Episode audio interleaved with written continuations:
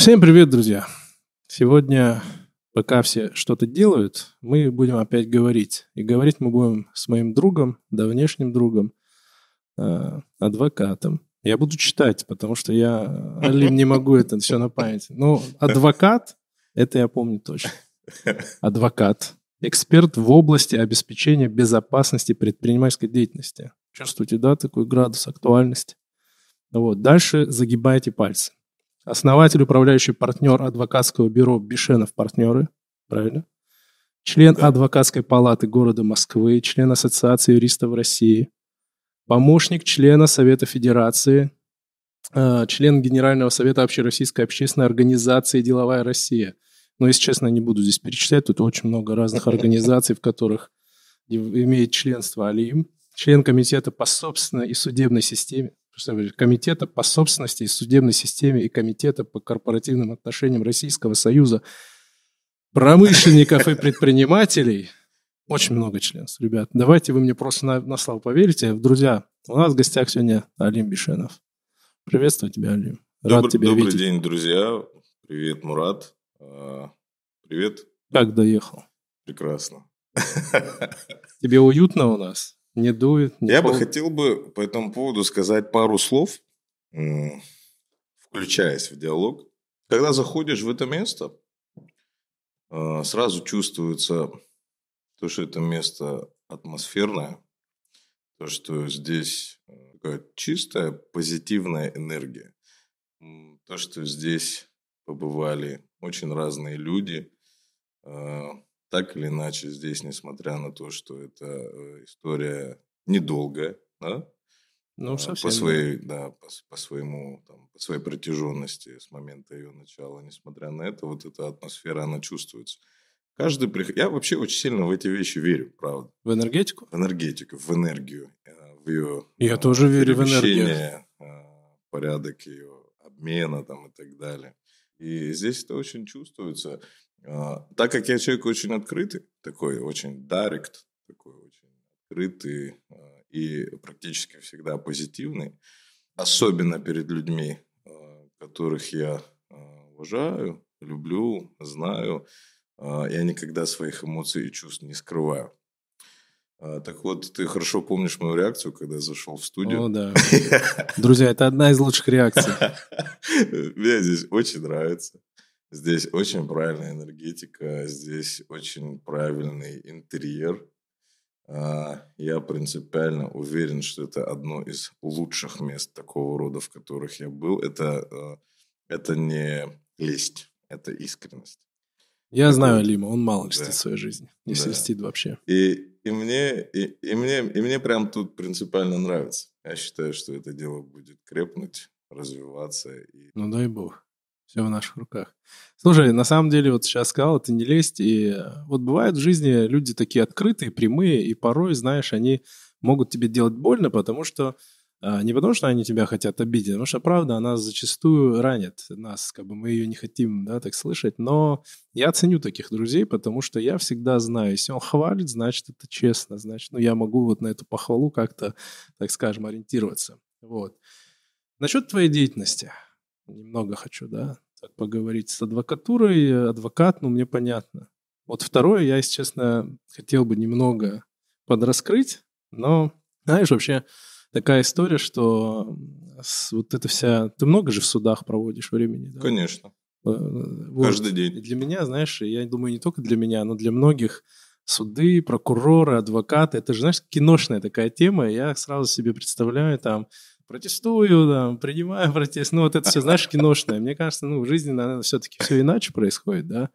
Ну, такая вот романтизация есть. И каждый, когда я встречаю вот там адвоката, человека, который в суды ходит, не всегда так, ну, как-то это все воспринимает, знаешь, немного как актера. Но мне кажется, адвокат должен быть чуть актером. Ну, хотя бы иметь какие-то актерские... Э, Обязательно. А, безусловно, адвокат должен быть актером. В противном случае он не будет успешен.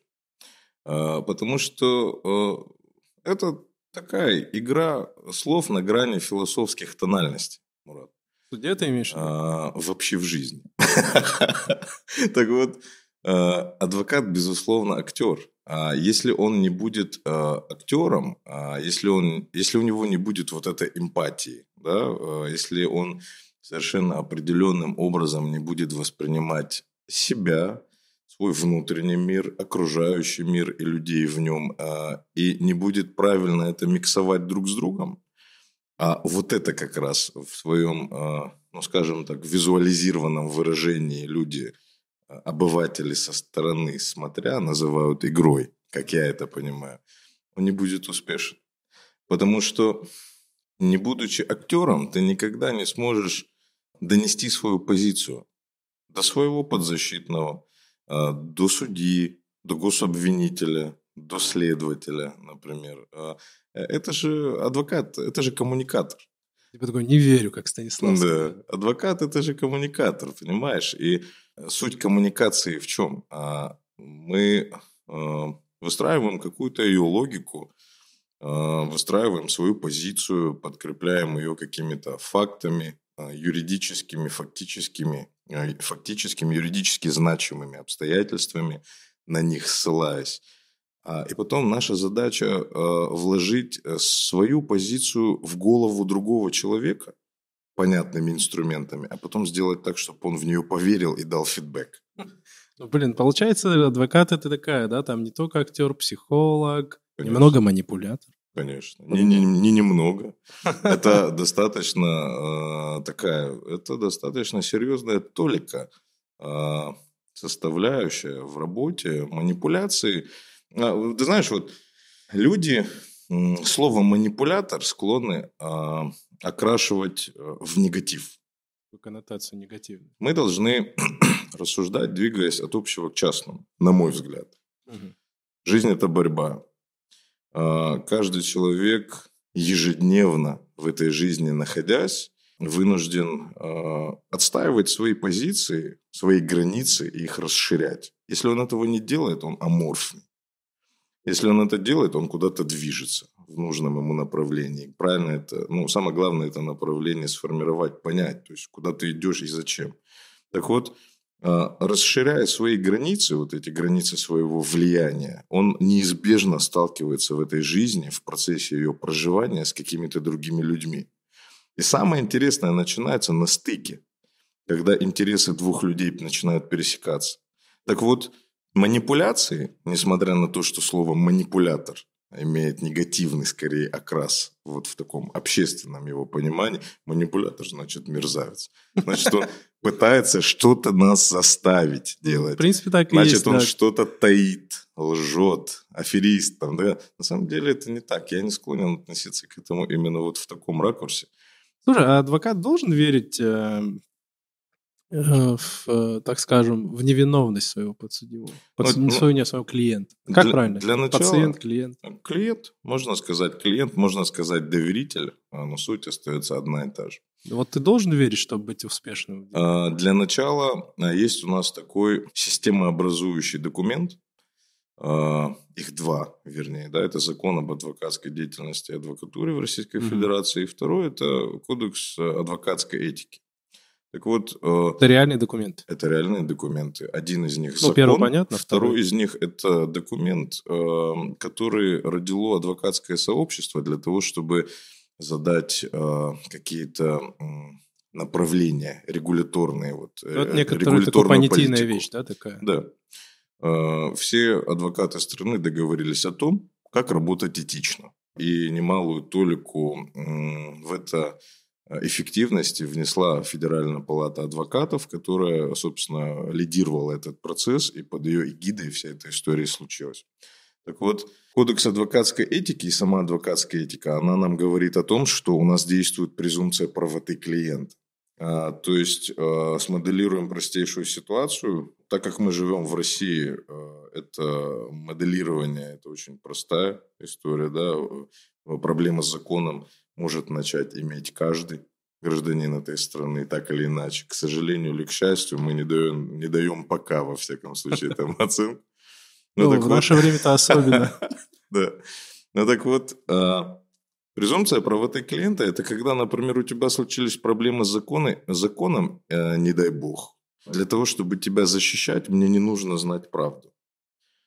А, то есть ты пришел ко мне со своей правовой проблемой, и я твою позицию после опроса тебя по обстоятельствам инцидента, с которым ты ко мне пришел, беру за первооснову, и вот от нее отталкиваясь, а, помогаю тебе эту позицию чуть-чуть трансформировать, если там что-то нужно изменить, сделать ее а, правильнее, там, логичнее и так далее. И вот с этой позиции мы идем дальше работать. И нарушил ты этот закон или не нарушил на самом деле, совершив какие-то фактические действия, да, в которых, собственно, и цимис, да, назовем ну, да. это так. А, мне это не интересно. Не должно быть интересно. Давай так. Именно так это и работает. Именно так это и работает на практике. А не какие-то твои личные там да. предпочтения. Так и да. работает. Да. Но это, как сказать, это в этом есть некоторая такая, так скажем, техническая задумка. То есть вот без этого реально будет сложно защищать, реально будет сложно работать. То есть это попытка не вгружаться именно чтобы не было личностного подхода, или как это? Почему? А, на мой взгляд, это а, попытка дать профессионалам возможность работать проще угу. и вообще растить профессионалов. Да? А, мы же э, говорим о том, что профессиональный врач, например, хирург, угу. он же э, с таким с холодной головой тебя лечит, правда? Он тебя оперирует, э, не имея эмоций. Или имея, как живой человек, но строго держа их под контролем. Так вот, э, если ты адвокат, э, и у тебя благая цель помогать людям, точно так же, как и у врача, э, ты, оказавшись в ситуации, когда ты защищаешь разного, я сейчас об этом скажу отдельно, это будет интересно, когда, оказавшись в ситуации, будучи адвокатом, ты защищаешь очень разных людей в очень разных ситуациях, главное уметь не поддаваться эмоциям, отделять зерна от плевел – и э, сфокусироваться на своем профессионализме и профессиональной цели. Э, я за свою профессиональную практику, которая по нарастающей развивалась последние лет 10, вообще в юриспруденции в прикладной я с 2007 года, именно тогда, я хорошо помню этот день, я нанялся э, помощником юриста а, и вот с тех пор моя профессиональная практика в юриспруденции в той Получается, или иной 15 ипостаси лет, да, уже? Да, не прекращалась. Адвокатом я являюсь с 2015 года. Именно тогда мне в общегражданской юриспруденции, назовем это так, стало скучно. И а, я решил э, полностью сфокусироваться на практике в уголовной сфере, уголовно-правовой отрасли. И вот э, за какие-то а, за какой-то небольшой промежуток времени с 2015 по 2022 год я защищал очень разных ребят. Я защищал воров в законе, защищал э, наемников э, частных военных компаний, обвиняемых в международных преступлениях, защищал врачей, политиков, чиновников, судей, прокуроров, опер... судей даже. оперативных уполномоченных, просто людей, предпринимателей – каких-то. То есть э, это я о чем? Э, о том, что э, это же все совершенно разношерстные братья, назовем это абсолютно, так. да. Они характеризуются абсолютно разным. У них идентифицирующий один единственный общий признак – они люди. Они характеризуются абсолютно разным психологическим портретом, криминологическим портретом, если хочешь, профессиональным ну, да. портретом. А некоторые из них а, при сопоставлении друг с другом разные, как небо и земля. И а, общее во всем в этом одно. Ты а, должен... А я именно так к своей профессии отношусь. Я ее очень люблю а, и очень уважаю, потому что вижу в ней а, возможность помогать людям, помогать вот э, окружающему меня обществу, городу, стране.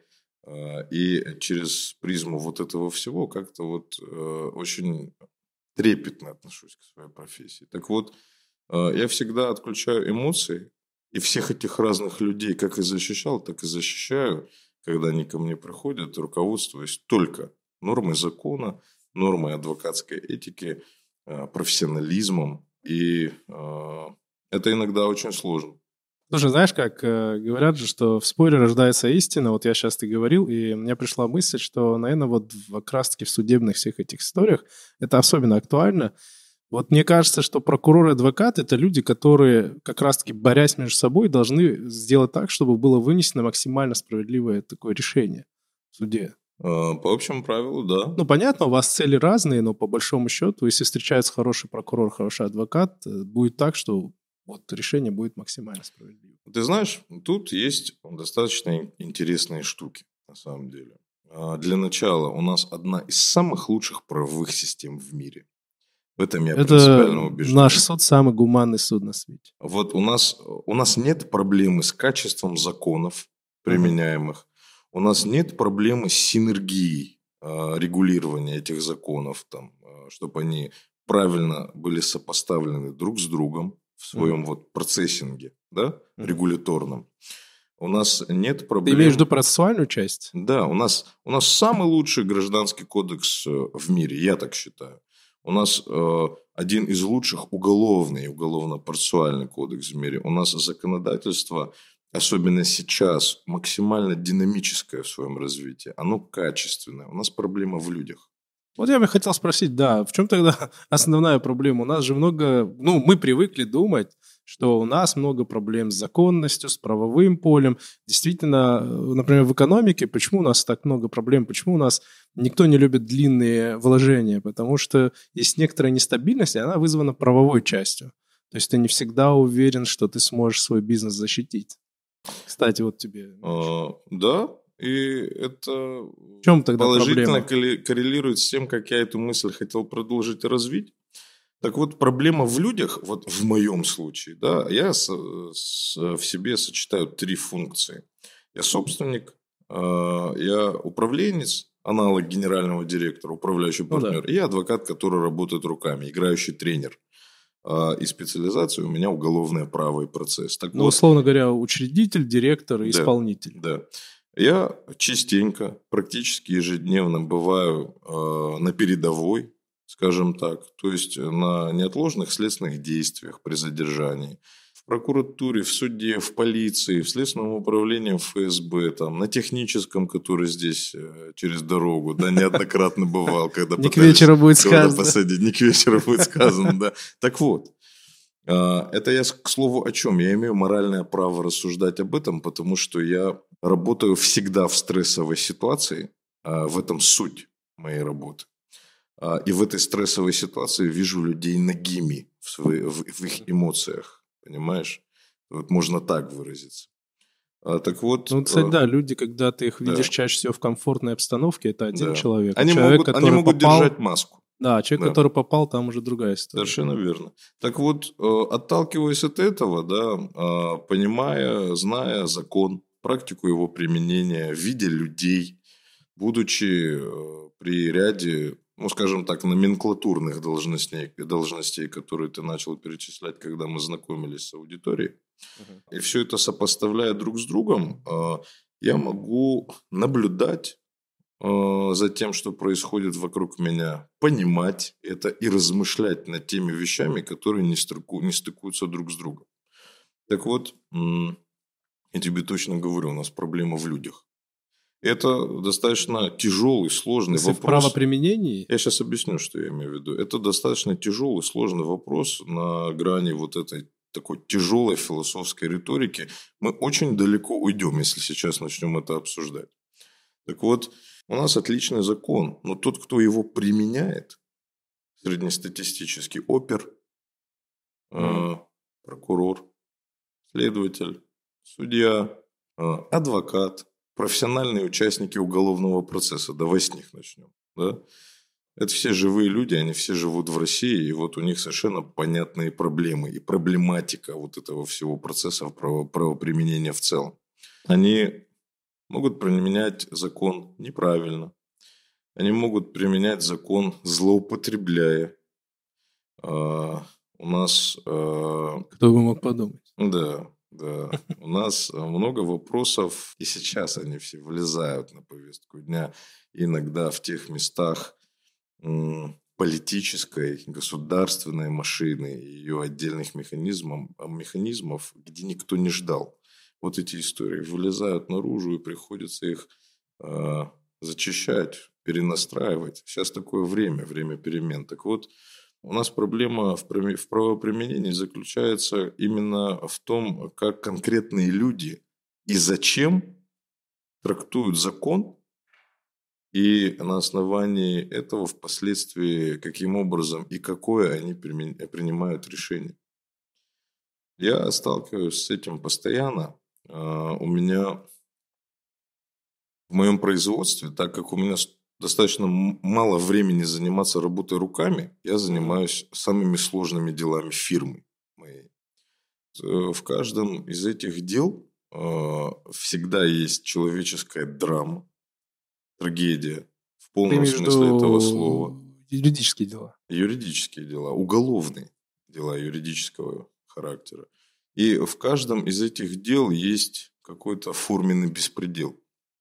Э, со а, стороны государства? Со стороны оперативных служб, со стороны следственных служб. Ты так разграничиваешь государство, судов. вот я сказал государство, а ты вот уточняешь опера, там и так далее. Да. Есть у тебя такое некоторое разграничение, да? А, ну, конечно, есть, потому что а, правоохранительный силовой блок, блок, в моем понимании, есть что? Это есть инструмент, посредством которого государство урегулирует те или иные вопросы. Спецслужбы, правоохранительные органы. Это есть инструментарий.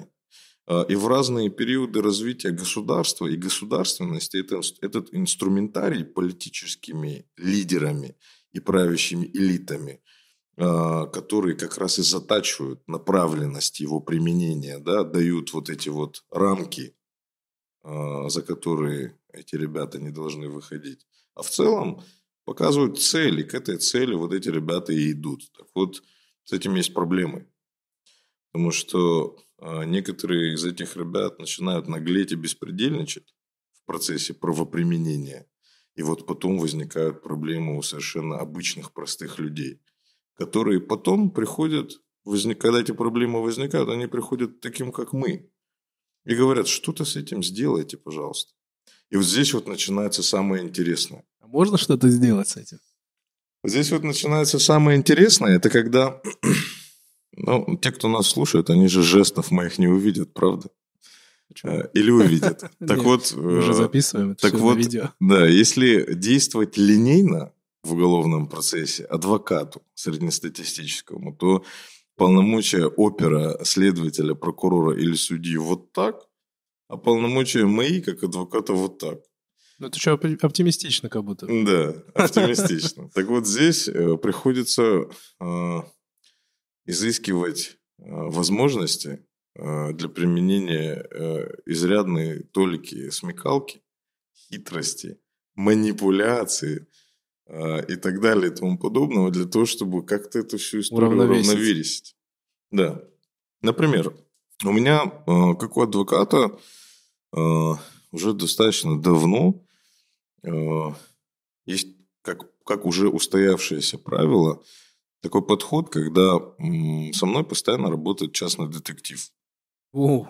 Да. Для меня это ты как бы совсем в кино сейчас уходишь, потому что... Вот это, вот понимаешь, для обычного нормального среднестатистического человека это как кино, а для нас это работа. Для меня это такой, знаешь, мужик с сигарой в плаще, частный детектив. Частный детектив. Так вот, этот частный детектив, пока мы вот э, все вот эти вот красивые истории... У типа, вас прям штатный он или какие-то а, партнеры? Он не может быть штатным, это по факту партнер, который э, вот точно так же, как мы, адвокатурой, он занимается частно-детективной деятельностью со своей командой. Мы работаем, дружим а, и, собственно, делаем общие дела. Слушай, а, как правило, это бывшие силовики, да, часто? Конечно, конечно. Так вот, пока следователь ведет свое расследование под надзором прокурора, а, и при его непосредственном участии и содействии иногда. А, вот точно так же мы ведем свое адвокатское расследование. И в суде первой инстанции, куда после подписания обвинительного заключения прокурором дело поступает на рассмотрение, мы иногда приносим очень интересные доказательства, которые этот суд потом рассматривает и дает очень интересные решения по этому поводу. А, Ваше расследование учитывается? Конечно. Ну, наравне с... Э, конечно. Да? Конечно, однозначно. И вот мы таким образом как-то пытаемся вот эту самую прописанную состязательность сторон и уравновесить, и уравновесить вот, реализовать вот этот принцип. То есть всегда у той стороны есть какой-то гандикап. гандикап. Да. То есть преимущество какое-то есть. Однозначно. Просто у нас же вроде как есть презумпция невиновности, но есть ощущение, что у нас она наоборот. Вот система работает по принципу презумпции виновности. То есть Тебе изначально нужно не то, чтобы доказать, что кто-то там прав или виноват или нет, а доказать, что как бы выйти на баланс какой-то, Мгм. в ноль, так скажем. Как это работает, расскажу. Это, наверное, будет интересно людям, которые нас слушают. Ну, возьмем среднестатистического полицейского оперативника, который работает на земле, получает зарплату ежемесячно. На земле это человек, который прям непосредственно ловит э, преступников. Э, На земле это сотрудник, например, уголовного розыска районного отдела внутренних дел Ну, это московского. типа такой самый нижний level. Э, Да, вот это вот э, тот такой джуниор, который дальше идет вот в округ, потом идет в управление уголовного розыска или в БЭП, там в центральный аппарат, потом идет, ну то есть по нарастающей. Вот Знаешь, самый элементарный уровень, это, это самый элем- элементарный уровень, это вообще участковый уполномоченный. Это самое сложное и от того мной самая уважаемая работа в полиции. к Серьезно? слову. Да, честно. Это, это очень сложная работа, это я точно знаю. А следом за ней Именно поэтому порядочных людей, тру- трудящихся вот на этом фронте, я очень сильно уважаю. Это сотрудники уголовного розыска, которые в районном отделе внутренних дел сталкиваются каждый день с таким кошмаром, который психика нормального человека, она в принципе э, переваривать не может и не должна. Это к вопросу о том, почему, ну, я бы не сказал, злоупотребляют, но зачастую пьют люди. Вот Конечно, работающие на конечно. профессии. Кстати, пить могут хорошо и так. Не в плане даже... Они могут пить много и оставаться в таком, так скажем, сознании. Да, Крепкие такие люди. да. Вот опер на земле, я для себя, знаешь, как понял, это человек, вот в фильмах это тот человек, который стоит так у трупа, а потом подходит в какой-нибудь ФБР и говорит, теперь это наше дело. И вот Да. человек, которому говорят, это вот как раз опер на земле, да? Ну, практически. Или это может даже участковый. Практически. Вот. А, Это прекрасная работа, а, связана а, с матюками на совещании ранним утром для начала и хорошего настроения, заряда бодрости на весь день. Связана с палочной системой полицейской, а, когда ты обязан повышать раскрываемость, даже если преступление не совершается Блин, на подведомственной тобой людей. тебе территории. Да. Эта история, она э, связана с тем, что э, ты никогда не сталкиваешься ни с чем хорошим в своей работе. Ты постоянно сталкиваешься с людскими слезами. То есть нету такого, что тебя вызывают, такой, слушай, тут ребята в лотерею выиграли, надо Ну, посмотреть. ну, да?» ну, смотри, вот человек торгует антиквариатом, например, да, уровень удовлетворенности, удовольствия в его работе, да, и, вот, и участковый уполномоченный, например, уровень удовольствия от работы, удовлетворенности от работы, она стрессовая по своей сути. Слушай, мне как кажется, и у вот- меня. мне например. кажется, такие важные вещи сейчас ты проговариваешь, потому что для многих граждан э, полицейский, участковый, опер – это такой злый день. И люди зачастую даже не понимают, что это за работа, когда ты каждый день там видишь трупы, какие-то преступления. Мне кажется, невозможно в такой работе оставаться ну, таким вот позитивным чувачком, как я, например.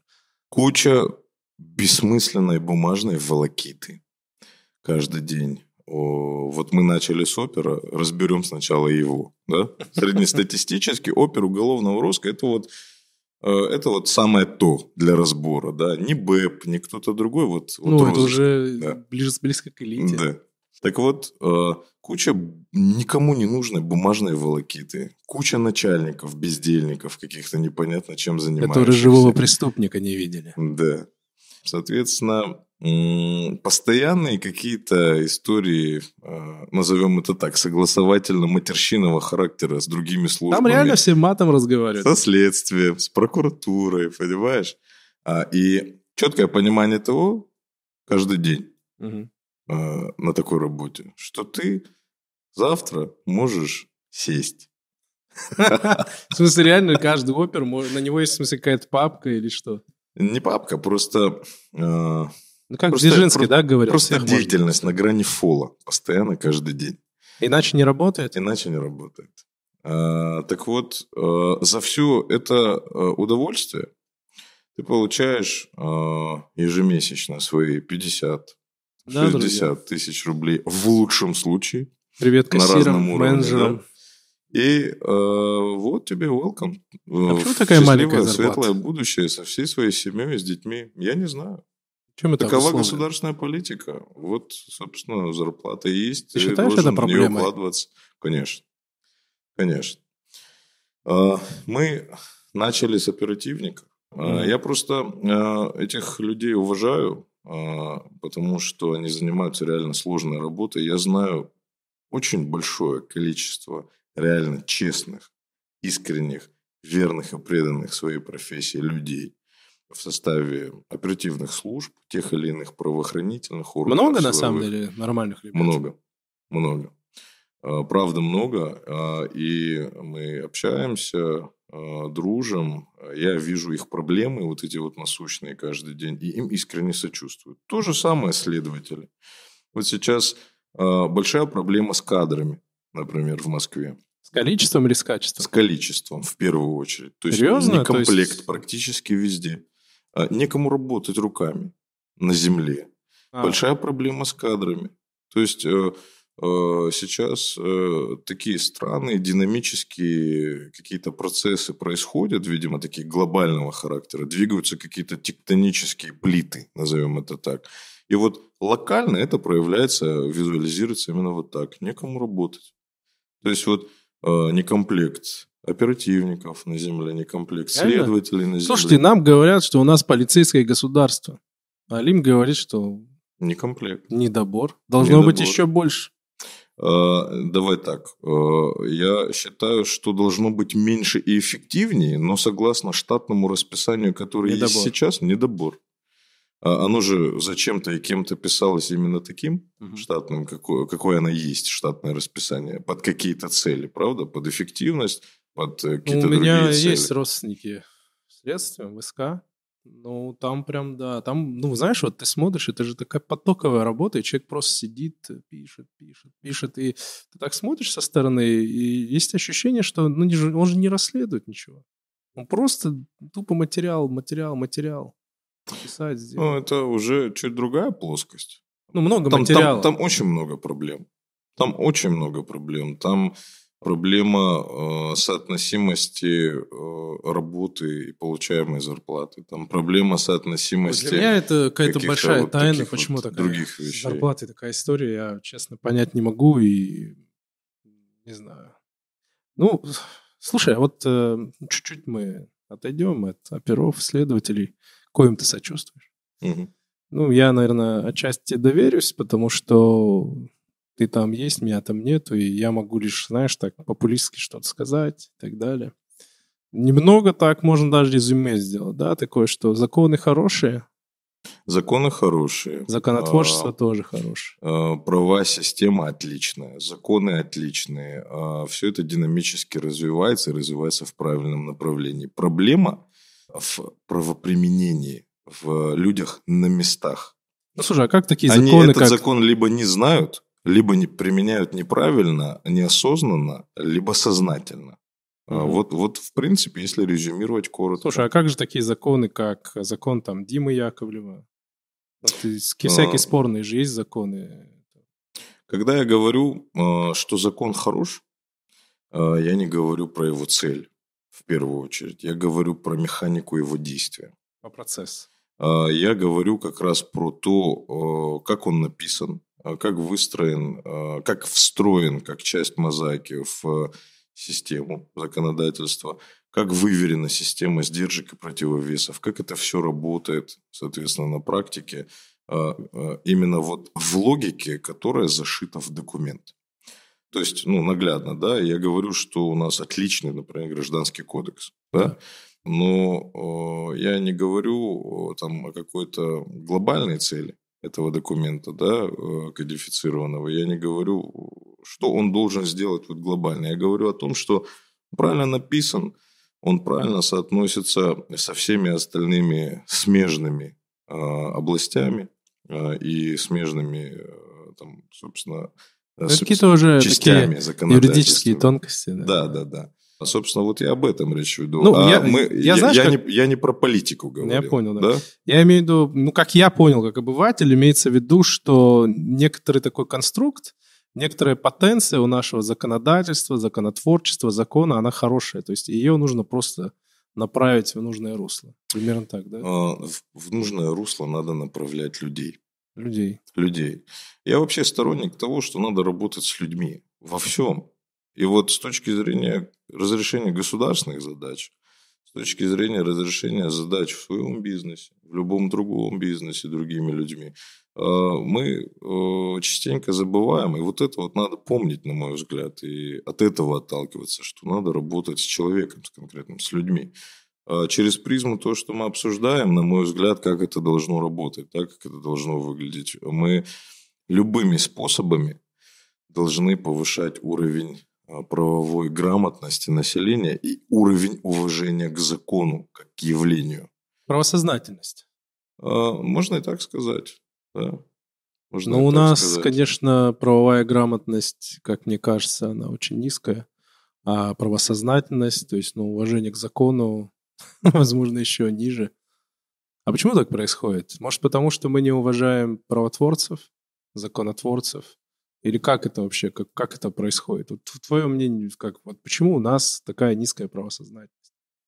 Это проблема государства или вот проблема смотри, личности? Вот, вот смотри, как я намерен рассуждать. Производитель того или иного продукта. Есть покупатель того или иного продукта. То есть э, тот, кому нужно, и тот, кто делает. Так вот, между ними должен быть инфообмен. А, между ними должна быть а, взаим, взаимная связь. Так вот, а, этот инфообмен еще и должен По быть максимально острым. Да, фидбэк. Мне кажется, что проблема именно как раз в инфообмене. Как раз между проблема, законотворцем и нами? Проблема в инфообмене между государством и человеком. Хотя, если мы уйдем в дебри рассуждая, да, э, уйдем к истокам, назовем это так, и вспомним, что есть государство и для чего оно нужно, да, э, нам станет немножечко не по себе после такой констатации э, фактов, которые мы сейчас, собственно, осуществляем. Я принципиально уверен в том, что проблема вот именно как раз в том, что лак присутствует вот в инфообмене между государством и человеком. Кто должен преодолеть? А, вот ты, например, не будучи практикующим юристом, а, частенько ли обращаешь внимание на то, какие законы сегодня, например, допустим, ежедневно принимаются, Какие они? Что, что за законы и в чем их суть? Я, Лим, обращаю внимание на законы, когда у меня по работе что-то происходит. я говорю, да, я такой, так было же вот так. Они мне говорят, слушай, три года назад вот. новый закон приняли. Я такой, вот. да. Вот. Я в своих соцсетях, например, да, да, кстати, я вот постоянно слежу. делаю какой-то еженедельный дайджест о том, а, о чем важно помнить да, что важно знать. Сам ежедневно эту историю мониторю. Ну, я юрист, я адвокат, мне положено. Э, с этим неразрывно связано естество моей профессии, с этим связана ежедневно моя деятельность, это как бы, собственно, ее часть. Так вот, э, к моему большому сожалению, и в этом проблема. Э, среднестатистический обычный человек, да, не юрист, не адвокат и не связанный там с какими-то юридическими по своей сути процессами, проблемами, он как-то вот вся эта история обходит его стороной. Это плохо. Ну, слушай, даже очень образованные люди, ну, ну, я не очень образованный, но, в, в общем-то, образованный человек, в общем-то, даже человек э, от бизнеса, даже я, на самом деле, я не слежу за, честно, и давай я признаюсь, это будет такой камин Я даже за законами, которые связаны с моим бизнесом, ну, знаешь, вот случайно, если попаду, пос... вот ты, Расул, следишь за законами, связанными с транспортным бизнесом? Мы занимаемся транспортным бизнесом с Расулом лет 12. Мы только когда штраф прилетает, мы тогда такие, так, Расул, надо посмотреть, что там. И оказывается, вот мы думали так, а это поменялось лет пять назад. Поэтому, ну да, есть такая проблема. Да. Такая проблема не, есть, не и она достаточно давно. А теперь давай разберем на косточке, да, вот эту всю историю. Почему ты не интересуешься этим? Uh, наверное, отчасти я загружен своей работой, а отчасти, ну, наверное, мне лень, а другой части я вот, типа, читаю закон, но нужен какой-то все-таки э, насмотренность, чтобы сходу понимать текст. И ты читаешь, такой, блин, что тут надо... Хм. Ну, наверное, больше лень, на самом деле. Давай а честно. Вот, а вот смотри, Чей, а вот лень, смотри, наверное. ты же ежедневно Какой-то зубы чистишь, как и я, правда? Вот. Ну А, да. Это да. вот гигиена, да? Да. Почему вот у нас нет такой, такой же правовой гигиены? Почему э, люди э, не понимают, насколько это важно? Это же для них важно. Э, Честно скажу, я много денег потерял. Да. Ну, мог потерять, я какие-то суды выиграл в итоге. Но, ну, в общем-то, да, какие-то издержки нес. И, в общем-то, мне, знаешь, вот я так прикинул, посчитал, мне было бы дешевле держать штатного юриста, чтобы он мне каждую неделю какой-то дж- дайджест говорил. Вот чем я в итоге потерял. Да, Вот. друзья, дешев- дешевле держать юриста. Ты просто не У знаешь нас- никогда, когда попадешь. У нас серьезная проблема с этими вещами. А, И, наверное, это связано а, с намного более глобальными процессами, на мой взгляд. Ну, логика та же самая. Типа Инфо- ментальная? инфообмен между государством и человеком хромает. А вот если рассуждать дальше, а почему элементарных знаний в юриспруденции у человека нет, он не хочет их получить и считает, что ему это не, не нужно? А почему у человека нет элементарных знаний в области финансов, он не хочет их получить и не считает, что это нужно? Быть финансово грамотным, быть юридически грамотным.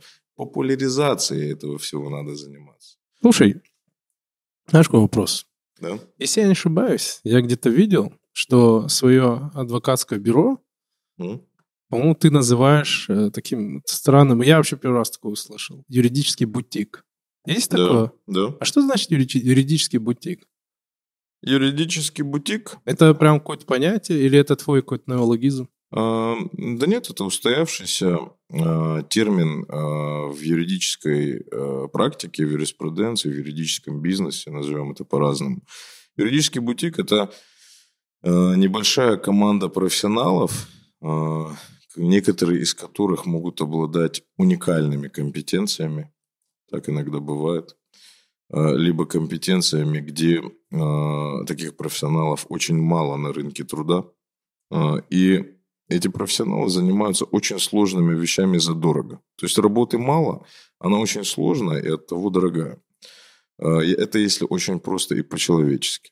А, Есть юридические фирмы, которые устроены совершенно по-другому. Есть юридические фирмы, которые занимаются тем, что очень а, м, Потоково? простые потоковые вещи делают много. Да, это такой конвейер. Ну, грубо говоря, И те они не услуги... отличаются уникальностью. То есть ваши скажем так. услуги, которые вы оказываете, это, то есть э, в России, ну, несколько бюро получается таких, да, условно? Ну, я Ну, бы не так, я несколько, бы но так не не так. говорил. Немного. А, Но судя по тому, ну давай вот про уголовно-правовую практику, допустим, да, через призму этого вопроса, а, если позволишь. Именно потому, а, несмотря на то, что о, адвокатское бюро Бешенов и партнеры мое, да, оно было создано а, в день рождения моего сына, кстати, в апреле 2019 года я получил запись э, в ЕГРЮ о том, что адвокатское бюро зарегистрировано, и вот с этого началась его история. Так вот, э, с тех самых пор мы сделали достаточно серьезный рывок вперед, и, ну, например, в марте 2021 года э, профессиональный рейтинг э, «Лучшие юридические практики» э, 2021 издательского дома «Коммерсант» сказал, что уголовная практика адвокатского бюро Бешенов и партнеры, она отмечена, э, оценена достаточно высоко. Она шестая в категории защиты от обвинений в должностных преступлениях. Вернее, четвертая по Четвертая, должностным четвертая, преступлениям, видел. да, шестая Я по видел этот рейтинг, я экономическим удивился, почему шестая. Да. А почему так? Да, потому что мы... а, Это по России? а, да, это по нашей стране, потому что мы а, показали 10 наших кейсов. Там было принципиальное правило. Когда мы заполняли анкету и отправляли а, рейтингу на обозрение, мы показали 10 кейсов, которые, на наш взгляд, меняют а, практику сложившуюся, в которых есть что-то что-то уникальное, прецедентное и так далее. И вот оценив вот эти 10 кейсов, э, рейтинг сказал то, что сказал. Э, Это вот как раз насущно, да, вот это вот э, проявление того, что есть юридический бутик. И вот точно так же во всех остальных э, областях практики. Э- Это то, к чему мы стремимся.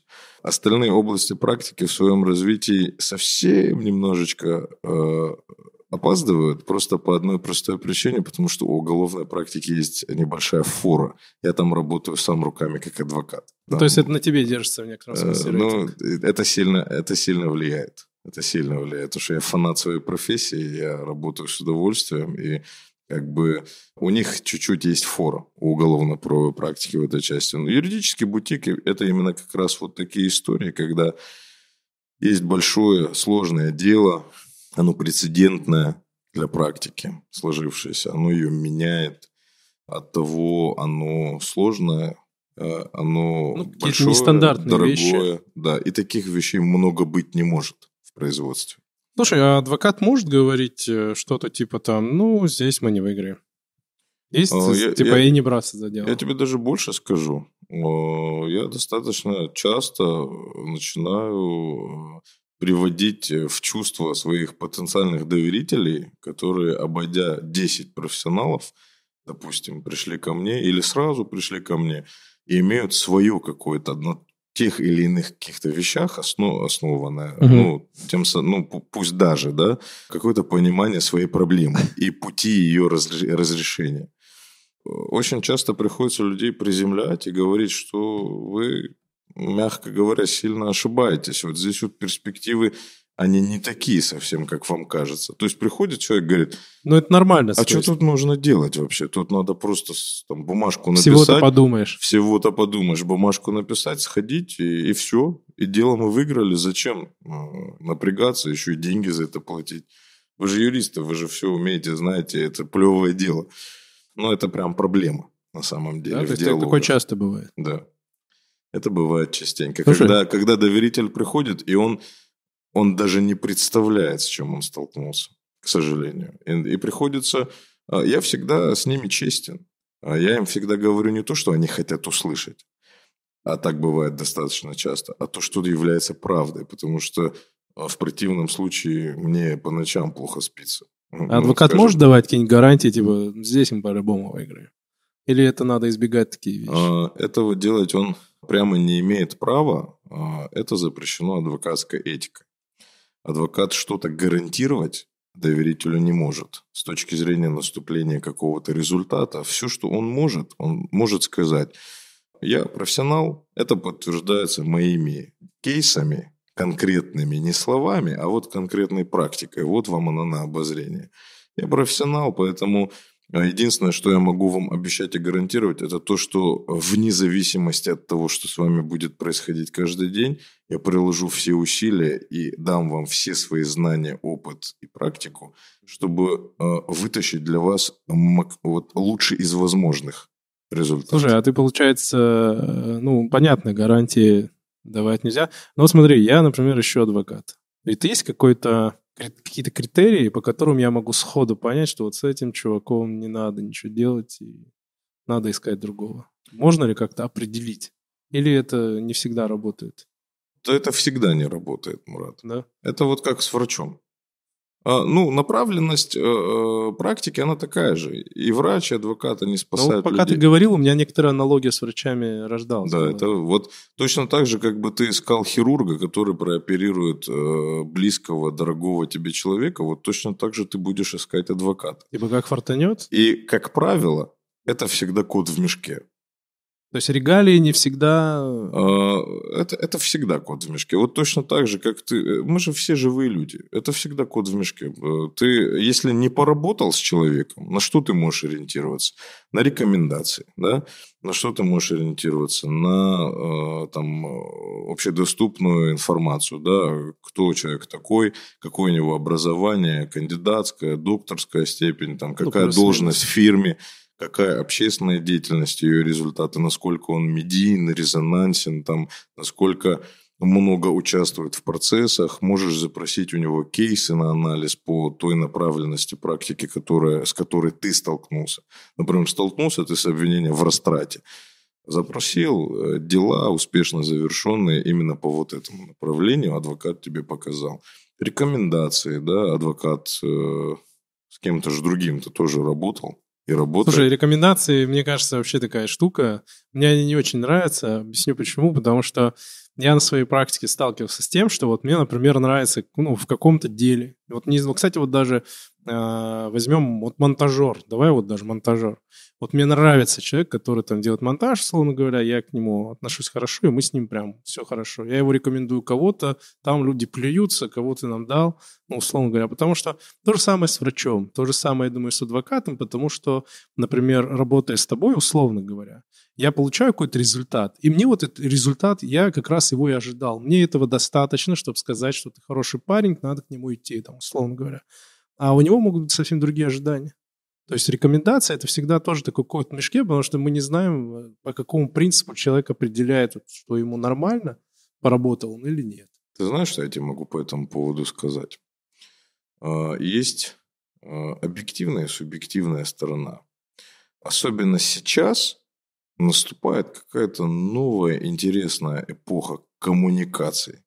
Э, эпоха, когда люди э, обязаны научиться слышать друг друга, когда слушают, когда разговаривают, работают вместе. Э, это когда слово становится там остро заточенным ножом и оружием в прямом смысле этого слова, особенно да. актуальным.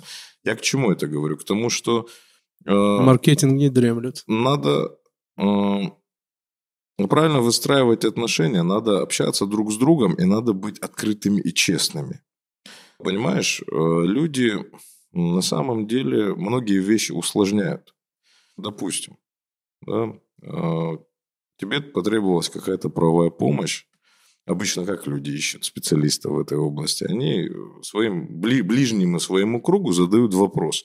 Вы можете мне посоветовать кого-то, кто может урегулировать для меня вопрос вот этот вот, связанный с консалтингом в налогах, э, вопрос там связанный с судебным разбирательством, с консалтингом в антимонопольной отрасли, там, я не знаю, в уголовно-правовой и так далее.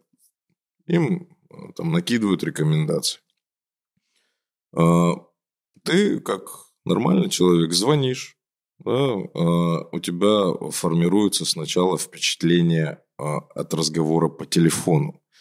А, и от каких-то частностей, а, которые малозаметные, но тоже решают.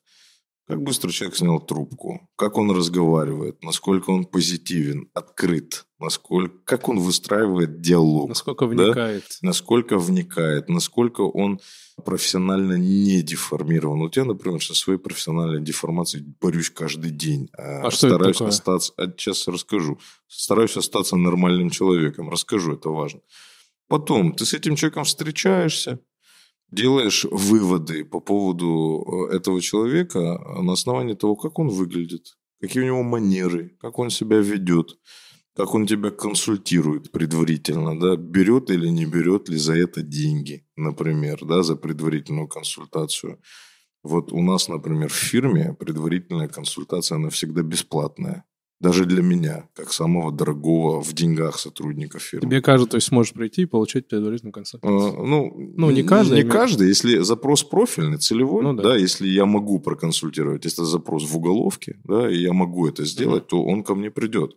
И вне зависимости от того, управляющий я партнер или нет, да, если запрос целевой, я вижу в этом какую-то перспективу, я проконсультирую. Это будет э, предварительная консультация, это она будет бесплатной. Так у нас заведено. Я сам такие политики в фирме ввел. Угу.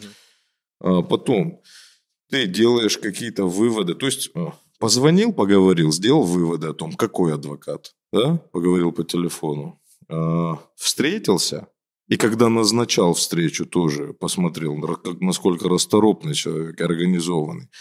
Встретился, сделал вывод. Опоздал на встречу, один вывод. Не опоздал, другой.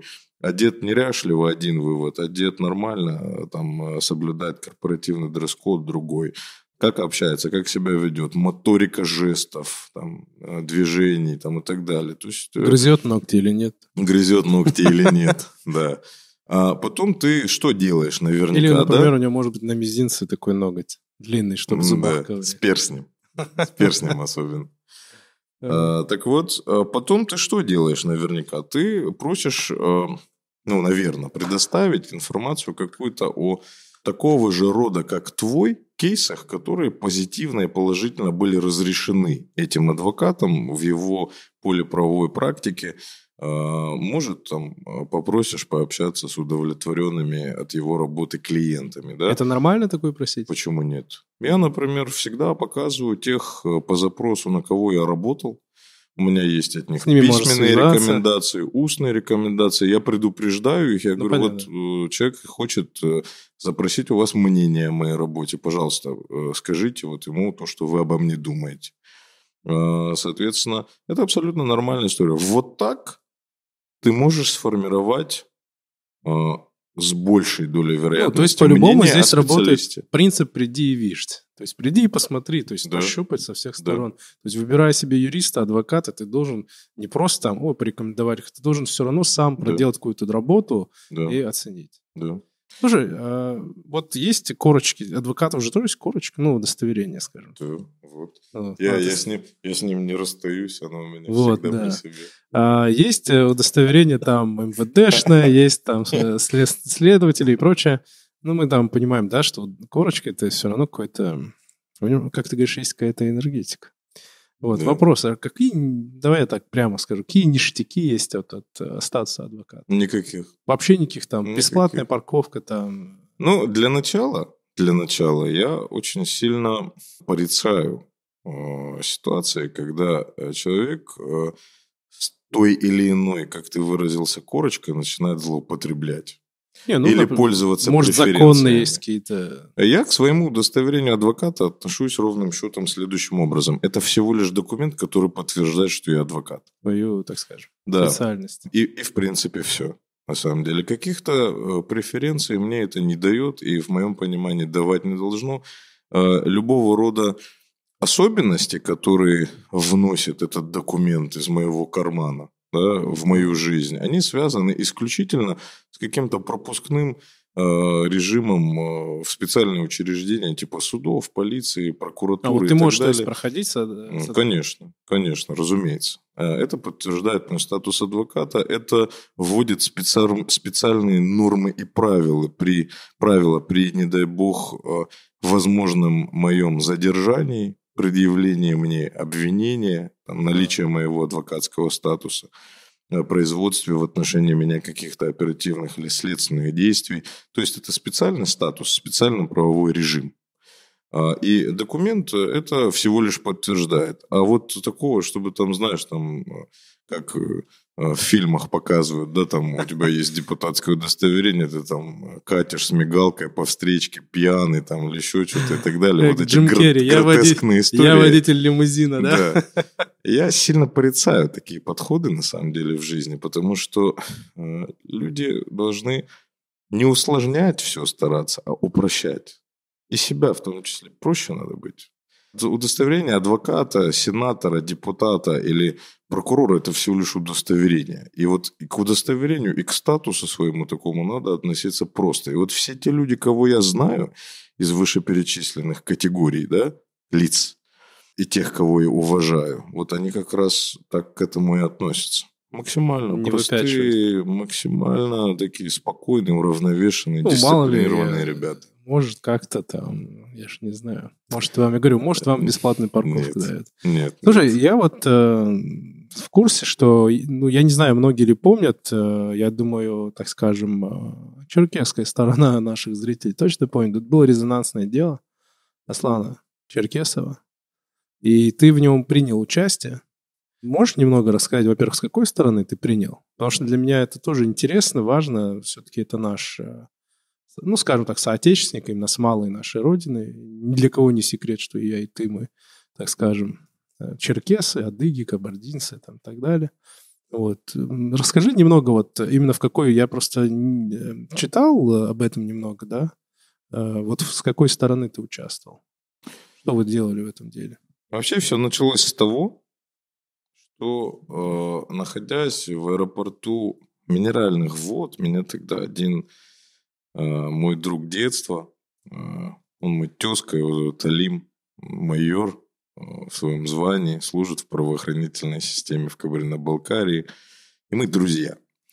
Он меня провожал в Москву, мы сидели в зале ожидания, и он мне где-то, увидев это в, то ли в пабликах, то ли в телеграм-каналах, то ли еще где-то, Он обратил мое внимание, говорит, а вот в деле э, Аслана Черкесова там э, новые обстоятельства, новые обороты он принимает и так далее. И э, я увидел, что на лицо такое достаточно серьезное противостояние, конфронтация Аслана с правоохранительной системой в лице администрации учреждения, в котором он тогда содержался. Это тюрьма номер два. А это ФСИН по Красноярскому краю. Такое достаточно мощно режимное учреждение, э, в котором, э, ну, скажем так, простых э, сидельцев не содержат.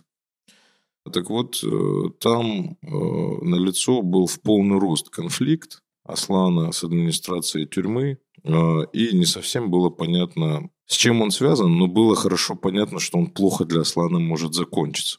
Для здоровья, жизни? Какая-то угроза была? Да, да. Я немного сделал отступ, хорошо. Аслан Черкесов э, в каком-то году, 2009, по-моему, да, был? Ну, в общем, mm, да, достаточно да. давно он э, был такой инцидент, он ночью была драка, и в этой драке он из травматического пистолета застрелил фаната московского «Спартака» Свиридова. Егора, если не ошибаюсь. Да, да, да, Егор Свиридов. Ну, его дали 20 лет, насколько я помню, и вот он содержится как раз в Красноярской, Красноярской тюрьме. Да. Вот здесь вот очень важно понимать одни, э, не, некоторые нюансы. Вот, mm Во всяком случае, лично для меня они важны. Э, где бы это дело не освещалось, везде, на мой взгляд, слишком много уделяют внимания тому, что Аслан Черкесов Черкес, mm раз, что он убил Егора Свиридова, русского там, мальчика, два парня. А, и три, что Егор Свиридов был как-то взаимосвязан а, при жизни, связан с клубом «Спартак-3».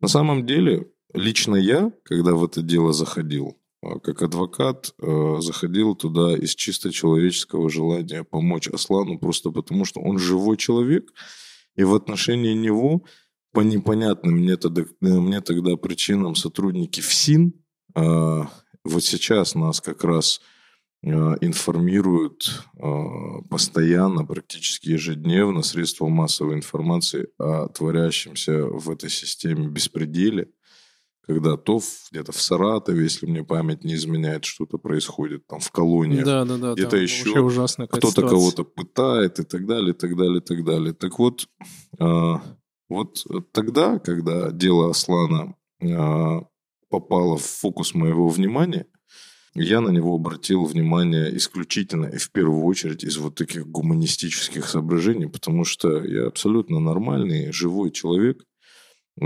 и э, добрый очень по своей сути. И мне очень неприятно, когда кто-то кого-то мучает или пытает. Ну да, согласен. Я тоже здесь тебя поддержу, и здесь абсолютно... Ну, понятное дело, какой-то все равно для нас оттенок накладывает, хотим мы этого, не хотим, да, национальность Аслана, но если бы я это услышал бы про русского парня или там, я не знаю, про кого угодно, всегда горестно, да, вот про Самару ты вспомнил, там же страдают и русские ребята. Поэтому, да, тут национальность, э, так скажем, фундаментально ни при чем. Да. Эмоционально, а... да, фундаментально нет. Скажем так, первичным, первичным было то, что он испытывает страдания, находясь в колонии, а уже потом вторичным было то, что он э, по вероисповеданию такой-то там убил э, или не убил того-то или и так далее, и так далее. Я даже больше скажу, на тот момент, когда я стал его адвокатом, а, все это даже не имело значения. Все это были дела давно минувших дней, Вся эта история была так или иначе со всех сторон обмусолена уже, назовем это так, вплоть до верховных инстанций, судебных, высших. Все приговоры давным-давно вступили в законную силу, и Аслан давным-давно уехал отбывать наказание. Так скажем, э, вердикт был вынесен. Да. Так вот, э, на тот момент времени, это все увидев, э, я выразил искреннее ему сочувствие, в mm-hmm. этой части, да, и потом просто познакомился с его сестрой, э, и за формальный там, один рубль в соглашении об оказании правовой помощи э, вступил в это дело, соответственно. Мы, То есть это не было финансовой Нет, нет. Мы работали за формально прописано 1 рубль в соглашении в моем как адвокат. Это совершенно понятные, четкие гуманистические цели по одной простой причине, потому что парень страдал, находясь там, где он находился в тот момент времени. Тем самым, вступив в дело Аслана, мы с моим коллегой начали этим всем заниматься. Вылетели в Красноярск, чтобы познакомиться а, в Красноярский э, край, чтобы познакомиться со Сланом лично. Долетели до Красноярска, оттуда доехали до Енисейска. А, и вот как раз в Енисейске эта тюрьма и находится. Соответственно, посетили его, познакомились, пообщались, получили некоторые комментарии, документы. Все действительно было очень плохо. Да, было плохо, потому что это было даже видно, потому как он выглядит, потому как он общается, потому что он был в таком жестком затяжном конфликте, в конфронтации с администрацией исправительного учреждения, и а, это сильно э, влияло на его физическое и психическое здоровье. Он выглядел соответствующим образом. Так вот, мы начали поступательно действовать во всей этой ситуации. Начали обжаловать действия, бездействия должностных лиц и так далее, и так далее, и так далее. И стандартным вот этим правовым инструментарием ситуацию вроде как исправили. Надо здесь заметить, что э, помимо меня Аслана по очень разным причинам защищают еще несколько адвокатов. Мы друг с другом не связаны, но все знакомы, общаемся. Здесь нет какой-то моей единоличной заслуги в каких-то результатах частных или общего характера, которые имеют место быть в этом деле. Аслана так или иначе сначала из этой а, проблемной а, тюрьмы перевели в другое исправительное учреждение. Там а, вся эта история продолжилась, перевели в третье исправительное учреждение. После этого ситуация стабилизировалась, вроде как. Теперь очень много мне в соцсетях подписчики, наши с тобой земляки черкесской национальности задавали вопросы, а как там у него дела, чем закончилось и так далее. И всем объяснял, что вопрос убил или не убил не стоит. Убил. Это констатировано, написано Судом, на бумаге, вступило в законную силу. На тот момент времени его адвокатом я не был, и как-то комментировать, как так вышло, да. Ну, неэтично. А, это и неэтично, и, наверное, и неправильно, а, чисто с моральной точки зрения. С того момента, как я стал его адвокатом, вопрос был только лишь в плоскости Качество как он, как он отбывает срок. То, что срок он отбывать должен, это как бы не я сказал. А вот как он его отбывает, в каких условиях и как к нему в этой части относятся, а, вот это уже вопросы, э, собственно, по моей кафедре, назовем это так. И вот здесь, э, на тот момент времени, о котором мы говорим, э, Аслана перевели разнарядкой, да, вот в СИН России – перевели а, в исправительное учреждение, а, в котором он спокойно может продолжить отбывать это Кто-нибудь получил а, какие-нибудь, не знаю, применены были санкции к тем, кто к администрации или еще что-то? Ну, достаточное количество лиц было привлечено к дисциплинарной ответственности за нарушения, которые они А с чем связаны эти нарушения? допустили. Вот почему, почему вдруг администрация решает, что нужно этого заключенного или кого-то еще, вот с ним так обходиться? Ты знаешь, на самом деле вопрос достаточно интересный. Мы никогда не сможем алгоритмизировать, никогда не сможем прописать в ведомственных э, актах, инструкциях должностных э, или чем-то подобном все тонкости и нюансы и возникающую Содержание. в связи с этим проблематику взаимоотношения двух живых людей. И совершенно не важно, кто они по профессии, религии, призванию, компетенциям, там, не знаю, и так далее. Система ФСИН России работает э, с вопросами э, отбывания наказания лицами, которые признаны в совершении преступления судом. Это история стрессовая, это история нервная, это совершенно понятный Для контингент, скажем так, для всех участников этих процессов, да, во всех их проявлениях. Это очень сложно. А, и там а, столько нюансов, которые ну, невозможно просто взять и предусмотреть заранее. Это раз. То есть очень сложное, а, очень сложное поле, поле для регулирования, скажем mm. так. Второй момент а, – это а, деформации. Вот ты меня спросил про профессиональную деформацию. Ну, не может человек остаться таким же, как был до, если он после того, как он начал работать в системе правоохранительных органов или спецслужб, после того, как он начал работать в области уголовного права и процесса, ну, не может человек не поменяться, если он раньше этого не делая, начал постоянно и системно либо посещать следственный изолятор, либо постоянно там работать, как в случае с сотрудником ФСИН, или в тюрьме работать, да, в колонии работать. Э, не может он не поменяться, если он получил срок и поехал туда отбывать наказание – либо там год просидел в следственном изоляторе на следствии. То есть уголовное право и процесс очень разных их визуализациях и проявлениях через призму жизни человеческой, они очень сильно меняют людей.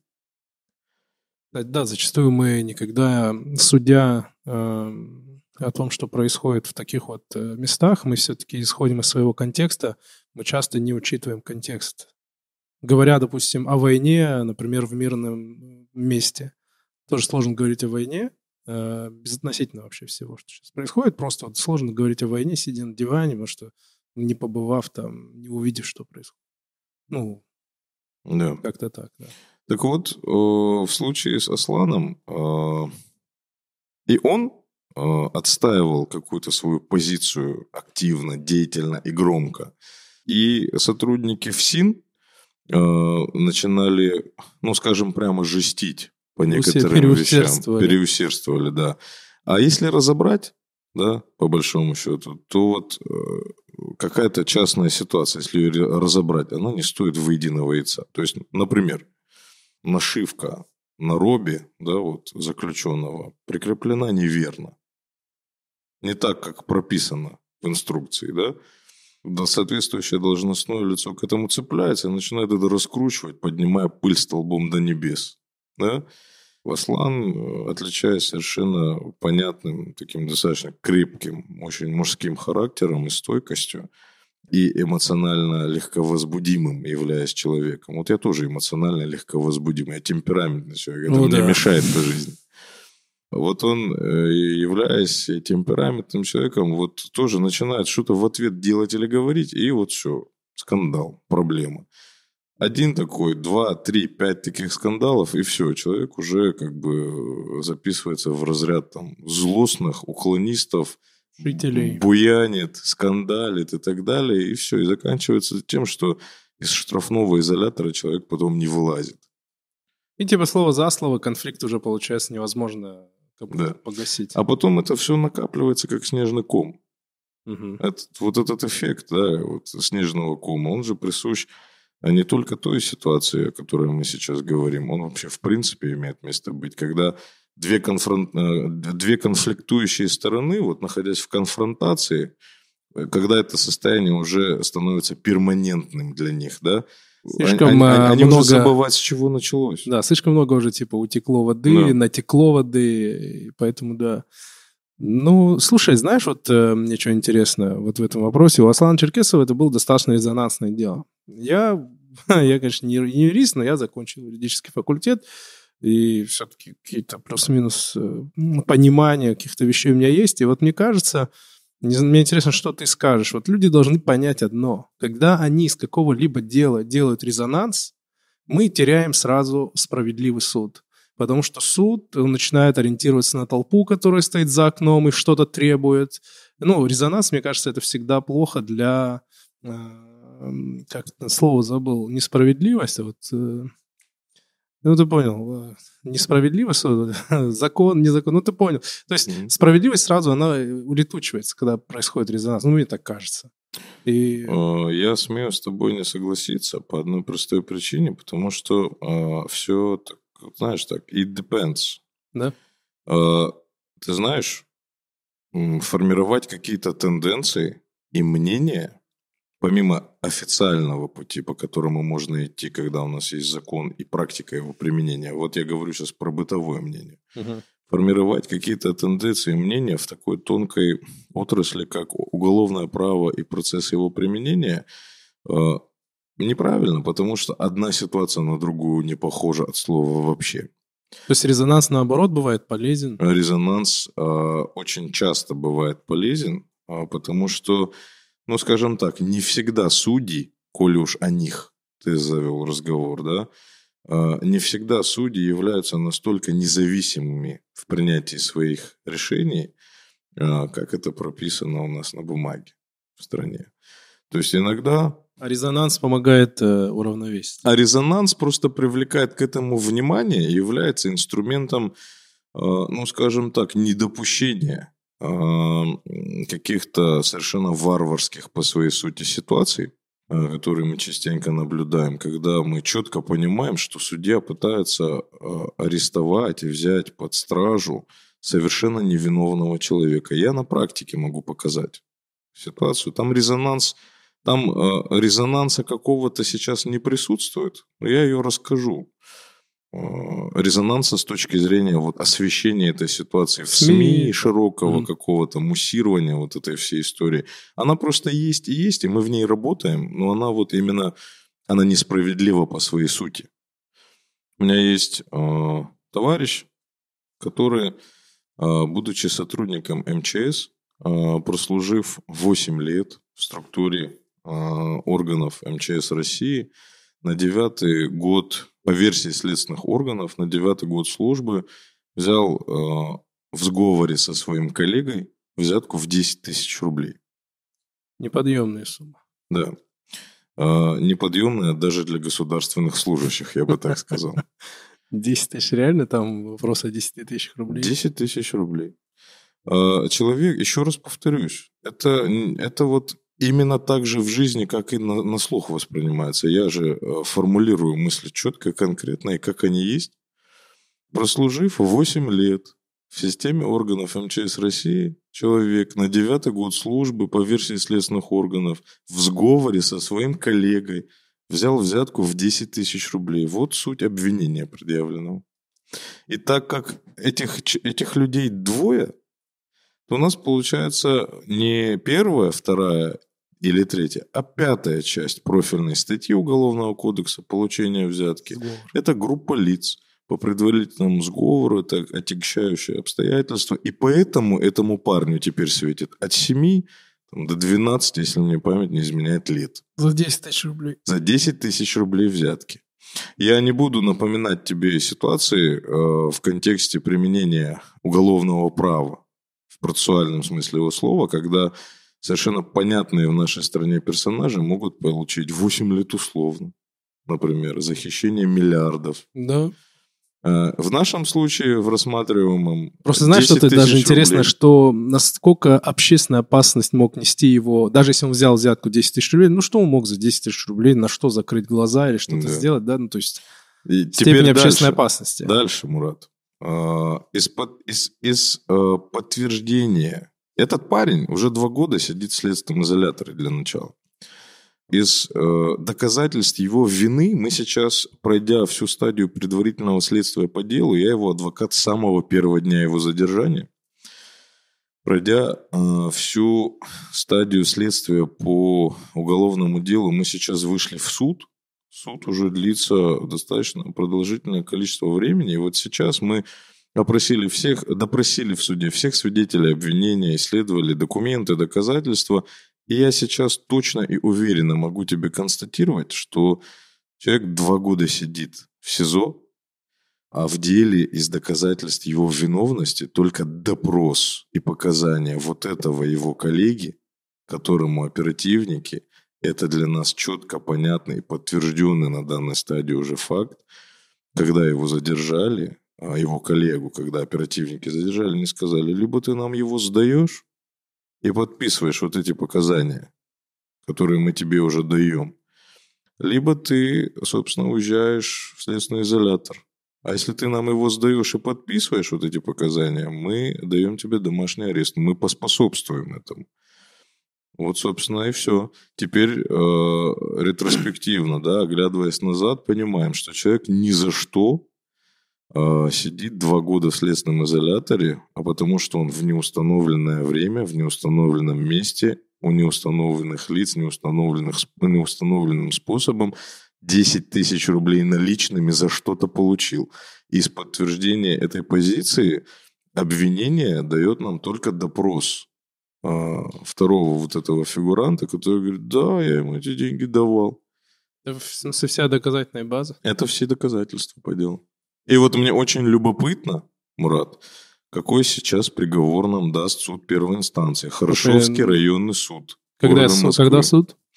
А, там идут сейчас судебные разбирательства. Следующее судебное заседание у нас, если мне память не изменяет, 4 мая. Ну, будем следить за твоими соцсетями, там, думаю, появится. Но вообще, знаешь, эм, я вот читал Ротбарда, это такой идеолог либертарианства.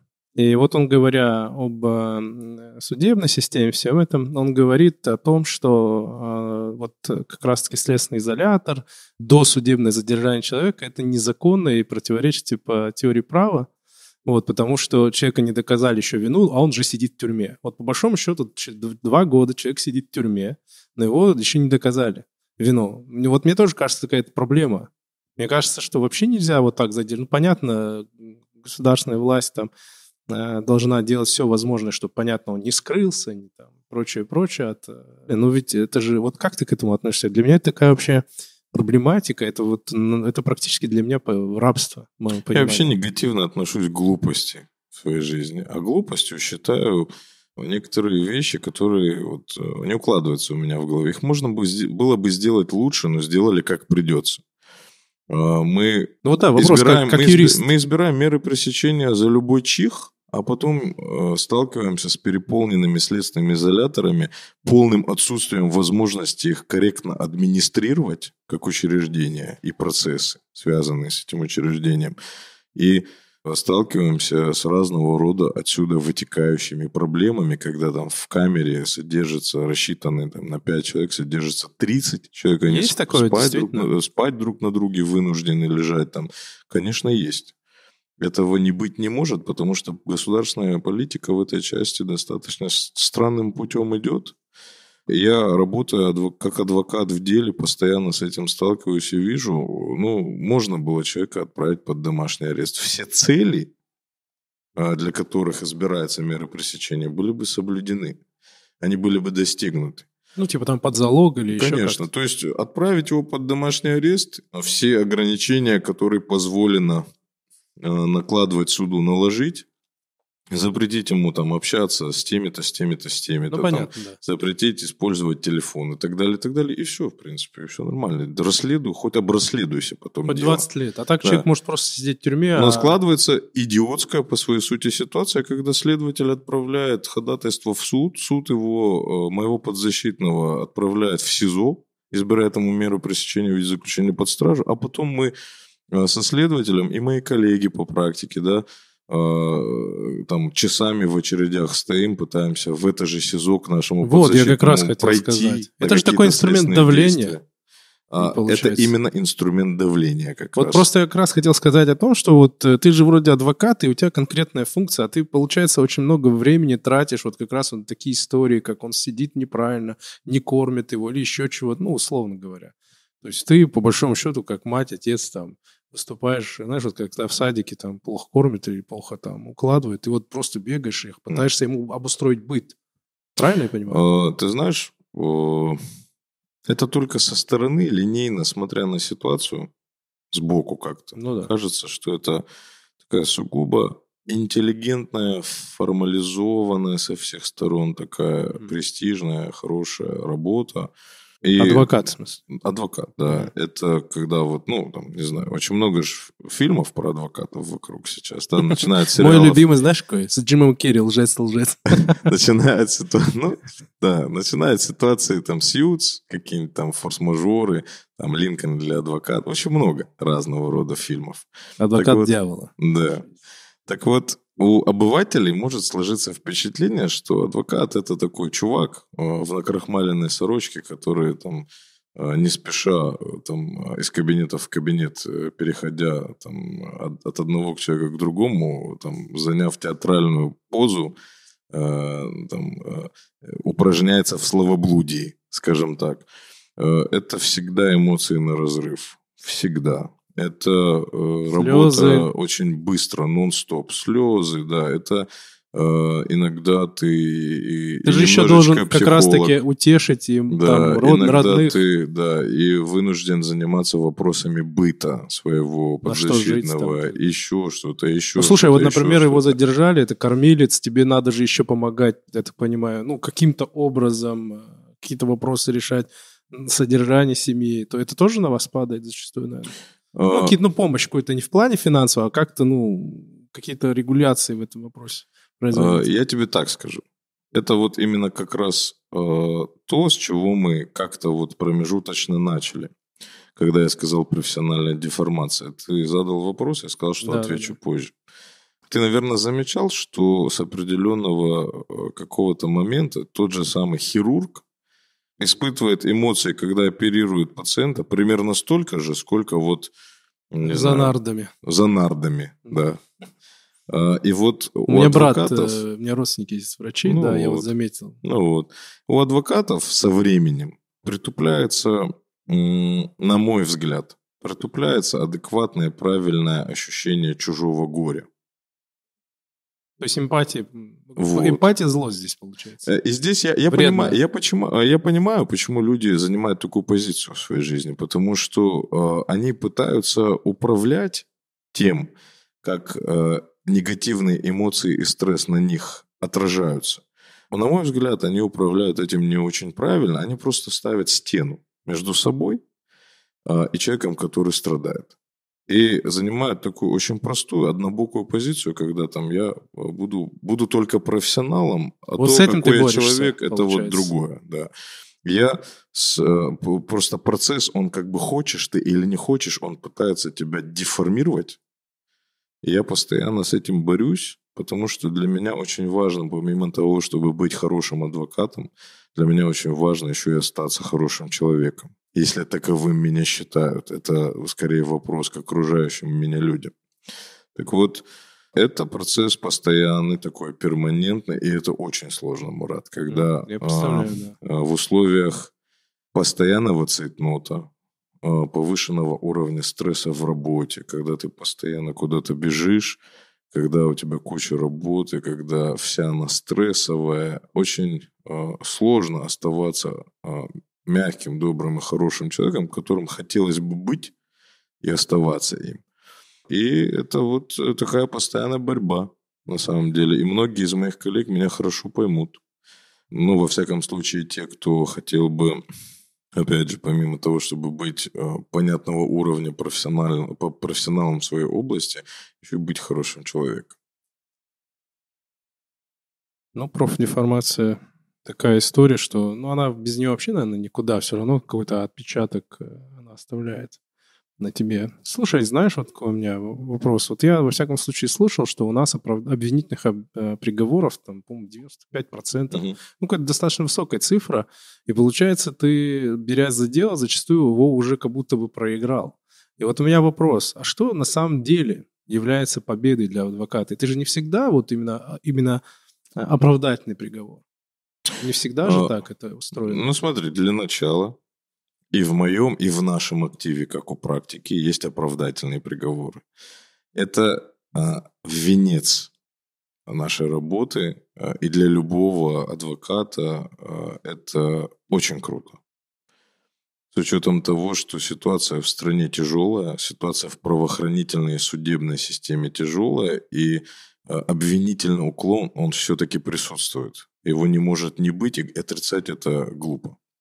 Я помню всех своих подзащитных, э, по кому, э, по делам которых были оправдательные приговоры. У меня вообще есть такая традиция. Я, э, в принципе, когда подзащитный, даже не получив оправдательного приговора, выходит на свободу из следственного изолятора или из тюрьмы, я всегда его встречаю сам. Вот того человека, которого я защищал или защищаю, если он на свободу из-за стенок выходит. То есть ты первый всегда... человек, которого... Да, он первый человек, которого... Э, он... Я первый человек, которого он видит, и я встреч... встречаю его всегда и отвожу домой. А, акушер. Акушер, да. Можно так сказать, да. Так вот, на что мы ориентируемся в работе? Вот здесь э, я частенько вижу, что у молодых профессионалов, вот э, адвокатов первого, второго года практики, у них очень часто начинают опускаться руки, как только они сталкиваются вот с системой и с беспределом, который иногда эта система творит правовым. А, и здесь очень важно понимать, что самым главным в ситуации, когда ты работаешь, защищая человека, являются некоторые моменты, которые вот э, прямо прописываются адвокатской этикой, рекомендуются, а, прямо прописываются в законе, рекомендуются. На них надо обращать внимание. Самое главное не навредить. Это первое. Когда ты заходишь, принимаешь поручение на осуществление защиты, самое Сулил главное штраф, не навредить. в итоге посадили, да, парня? Да. Это первое, с чего надо начать. Может быть такое реально? Вот когда сулит человеку там штраф, а в итоге адвокат настолько плохой, что человека посадили. В уголовном праве может быть практически все.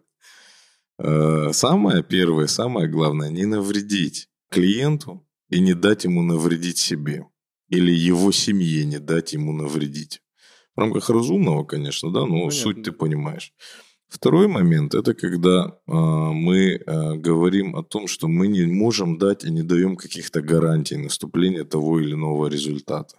В нашем случае это прямо невозможно, потому что наступление результата зависит не только от нашей работы с подзащитным, но и от судьи, от оперуполномоченного, от прокурора, следователя. Ну, лучше, да, да. да.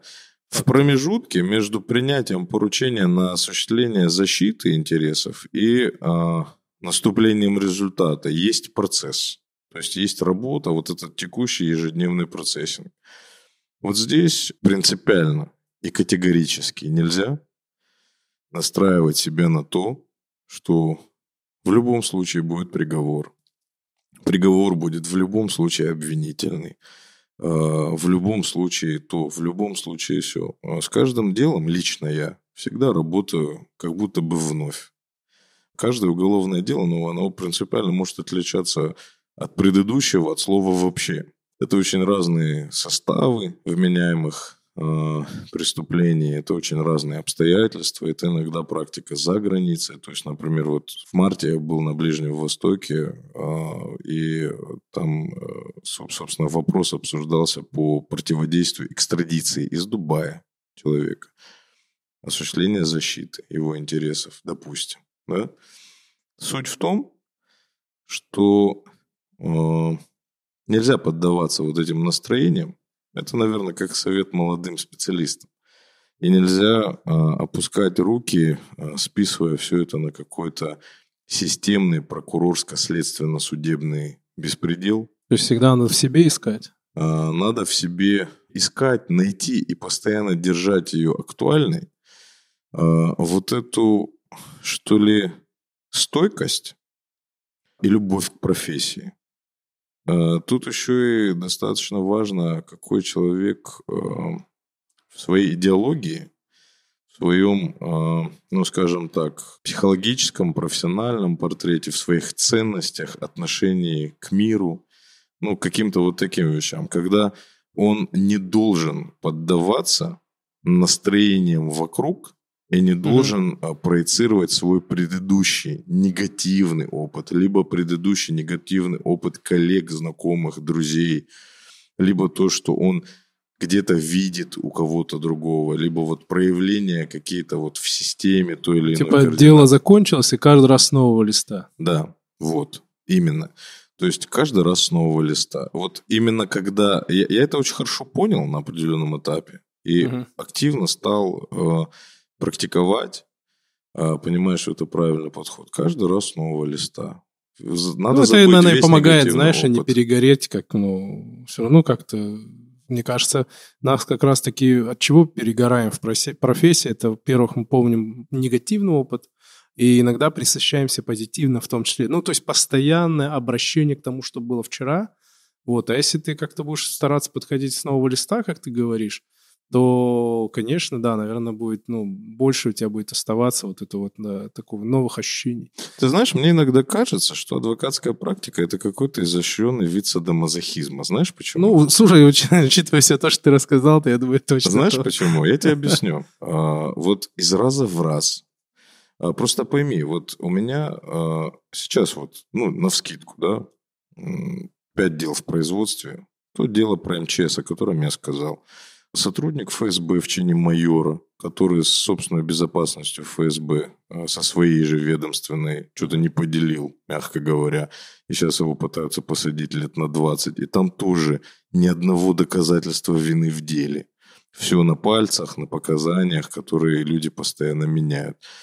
Крупный предприниматель, у которого очень крутые ребята в этой стране пришли и потребовали бизнес, долю в бизнесе. Он отказался с ними сотрудничать, и они ему создали сейчас проблемы. Они его дефолтнули, бизнес увели в банкротство тем самым, имея влияние на банки, в которых этот бизнес был закредитован, а потом возбудили против него, сманипулировав некоторыми фактами, несколько уголовных дел, тем самым оказывая на него давление.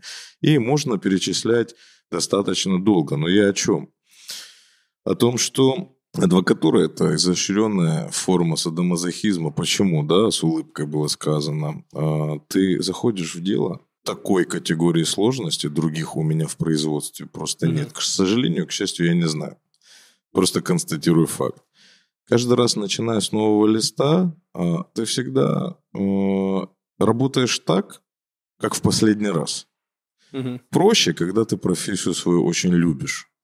И ты всегда э, наблюдаешь одни и те же э, терции, скажем так, да, когда на входе в уголовное дело это всегда прям взрыв эмоций, куча людей вокруг беды, бегают, каждый якобы хочет помочь в чем-то подзащитному его семье, тебе, как его адвокату там и так далее. А на выходе через там два года, в лучшем случае, там через пару лет отсидки в СИЗО, когда все-таки мы справедливость не мытьем, так катанием восстановили, и все разложили по полочкам, и случился тот приговор или решение, которые случились в первой инстанции, в апелляции, либо в Верховном суде. Очень часто бывает так, что рядом с моим подзащитным, кроме меня, как его адвоката, и на тот Уже момент никого, времени да? и, и- и товарища уже никого нет. У всех уже свои дела. И все уже давно Это обычно первое время, да, вот первые какие-то э, начальные моменты, куча людей, а потом Я к отсеялись, чему это отсеялись. говорю? К тому, что э, на самом деле это только со стороны выглядит так, как будто это такая, знаешь, обычная профессия. А на самом деле это очень чистые эмоции, как негативные, так и позитивные. Они очень сильные, и в каждом уголовном деле присутствует некоторая драматичность, скажем Ну да. прямо. Слушай, э, вот я заметил такую вещь, что вот мы же с тобой друзья, э, и ты не первый, да, мой друг, который пришел мне на микрофон, и я обратил внимание, что человека можно очень много лет знать, и в итоге окажется, что ты его вот так вот не знал, вот как это за микрофоном происходит. Вот мне недавно приходила подруга, я начала рассказывать про себя, мы с ней достаточно плотно, уже несколько лет общаемся, дружим. И я говорю, слушай, вот этого всего не знал о тебе. Я вот обратил внимание, что вот в такой вот обстановке немного получается как будто бы другой разговор. Чем вот ты, знаешь, сидишь где-то, общаешься, кофеек пьешь. Такого нету, знаешь, какая там погода. Я недавно встречался, я был сейчас в Африке, как ты знаешь.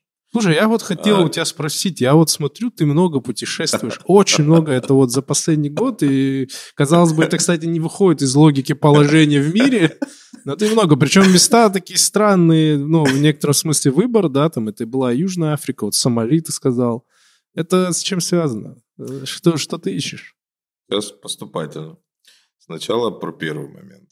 Как только я вернулся, у меня э, встретил человек, мы с ним Там были и горы, и море. имели разговор, а, и он, знаешь, мне что сказал? Я просто вспомнил эту беседу. Он говорит, я, я тебя, говорит, знаю 15 лет, и каждый новый, и и каждый день ты, я, я тебя узнаю с какой-то новой стороны. На что я ему так хохотнул немного. Ты вообще очень веселый человек, как ты знаешь, и сказал. Я говорю, ну, в том же и цимис, правда? Тебе же никогда со мной не скучно, верно? И это очень здорово, когда мы можем в взаимоотношениях с людьми, в ситуациях каждый день открывать какие-то новые грани. Потому что вот я, например, такой человек. Я когда оказываюсь в статике в какой-то такой, вот в нездоровом смысле этого слова, угу. когда ничего не меняется, когда Суеты, одно и то же, когда вот одна и та же картинка, когда э, люди вот э, ведут себя точно так же, как вчера, там и так далее, я начинаю закисать. Блин, есть такое. Я в какую-то даже внутреннюю панику начинаешь подать, как да. будто бы знаешь. Это очень здорово, когда э, каждый новый день не похож на другой, и э, много новых людей в жизни, а те, кто уже в ней есть, они каждый новый день тебя удивляют, э, чем-то раскрываются перед тобой в какой-то новой грани, там что-то новое происходит. Это как вот свежая струя, угу. глоток свежего воздуха лично для меня. И вот э, для меня это очень ценно, для меня это очень важно по жизни в принципе. А, никогда не останавливаться и постоянно идти вперед, постоянно, чтобы было развитие, что-то новое и так далее. Не хотел бы я вообще никого. Я вообще такой э, достаточно вредный. Я очень часто там э, люблю судить о том, кто как живет. Э, ну, не в плане того, что типа она одела не ту одежду, она спит с этим, нет. В плане того, что типа, чуваки, двигайтесь, делайте что-нибудь, там, знаешь, вот это все.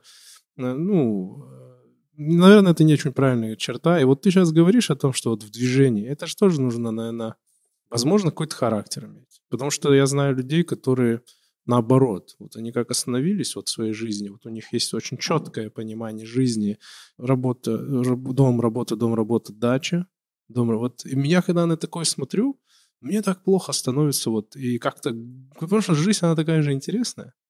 И ты, когда ее сводишь к какой-то вот этой схеме, ты такой, блин, мне как-то грустно становится за людей. Ты знаешь, ну, для, для начала. Наш с тобой горячо любимый родной народ в свое время сказал, всему свое время, каждому свое, наезднику стремя, охотнику ружье. А все должны жить так, как хотят. Ну, это да, а, да, Просто находясь в рамках базовых норм. Не, я не к тому, что этих людей осу- осуждаю, к тому, что я примеряю на себя и такой, блин, это... Я понимаю, это же нормально. Ну, а, если, бы, если бы я мог сидеть на одном месте спокойно, находиться вот в относительно спокойном, статичном положении. А, например, моя семья была бы безмерно этому счастлива и рада. Я бы чаще бывал дома. Да. Я бы проводил бы больше времени со своими э, тремя замечательными детьми, со своей супругой, там, с папой, не знаю, с, с братом и так далее. Но э, тут просто, знаешь, э, надо прислушаться к себе, надо понять, что ты хочешь, как ты устроен, самого себя узнать. Надо понять, как ты устроен, на что ты ориентирован, что ты хочешь, и делать так, чтобы тебе было комфортно. Чтобы каждый день твоя жизнь становилась лучше, чтобы ты ставил цели, достигал их, чтобы в этом как бы это приносило тебе радость, и в этом ты раскрывался, чтобы был в гармонии с самим собой. Вот в моем случае эта история – это постоянное движение вперед. А, вот я иногда даже а, в более молодые годы, я иногда даже не знал, куда, но я ну, постоянно ну, надо, слушай, двигался. Я тебя просто помню в молодые годы. А, ну, ты и сейчас молод. Насчет того, что ты говоришь, э, ну, я, честно, я не осуждаю этих людей. Я просто говорю о том, что для меня это, ну, уныло, для меня это тяжело. Кому-то, как ты говоришь, это в кайф. Но вот ты говоришь, мои бы, моя семья бы была бы рада. Вот я много раз об этом думал. Есть вещи, которые я сам в себе тоже осуждаю. Я думаю, блин, Мурат, вот ты мог бы быть вот таким, зачем ты делаешь так? А потом я думаю о том, что вот все, кто меня любят, любят меня, потому что я такой. Да. Если я вдруг сяду, как ты говоришь, дома или буду вести себя иначе, меня не будут они любить. Ну, не то, что не будут любить, это будет другой Мурат то, чего достиг ты или, допустим, ну, условно достиг мы там, понятно, там, не Рокфеллеры, там, ну, кто-то что-то, каждый человек что-то достигает в жизни, и то, что у меня есть в жизни, я понял, это есть потому, что я авантюрист, да, там, условно, ну, я так себя в шутку называю, вот потому что такое кое есть. Я расскажу тебе... Нельзя выкинуть из себя какое-то, знаешь, какое-то качество и сказать, вот это мне не нужно. Я Нет, мы такие целостные анекдот. личности. Не мы с тобой, а в целом люди. Анекдот очень в кассу, как говорится. Угу. Значит, Одесса. Портному приходит мужчина. Он человек приходит к портному и говорит, мне надо, чтобы вы сшили мне костюм. Портной ему отвечает, он говорит, сейчас снимем мерки, и через две недели костюм у вас будет. Э, снимают мерки, договариваются, вносится предоплата, человек уходит, через две недели является на первичную примерку. Надевает на себя костюм и говорит, вышла какая-то ошибка. А, почему рукав на этой э, руке нормально сидит, а на этой руке он выше? Портной ему говорит, вы неправильно глядите. Надо эту ручку вот так поджать, Попробуйте. Тот поджимает и, и вправду, как бы уговор же дороже денег, уговор соблюден. То есть рукава находятся на правильных точках. Говорит, а с брючинами что? А, что, почему одна на месте, а другая короче? Он говорит, так и вы опять неправильно глядите. Надо поджать вот эту ножку вот и сделать все точно так же, как с ручкой. Он делает, и вроде бы все становится на свои места. Говорит, ну ладно, говорит, а хлястики-то что не на своем месте? Он говорит, опять же, подход неправильный, надо чуть-чуть присогнуться, и все встанет на свои места. Теперь он поджал ручку, поджал ножку, нагнулся, и костюмчик сел. Уговор дороже денег, расплатился, в этом же костюме сразу вышел на улицу и идет. И все встречающие э, его люди говорят примерно следующее. Они говорят, на такого урода такой красивый костюм надели. К чему я?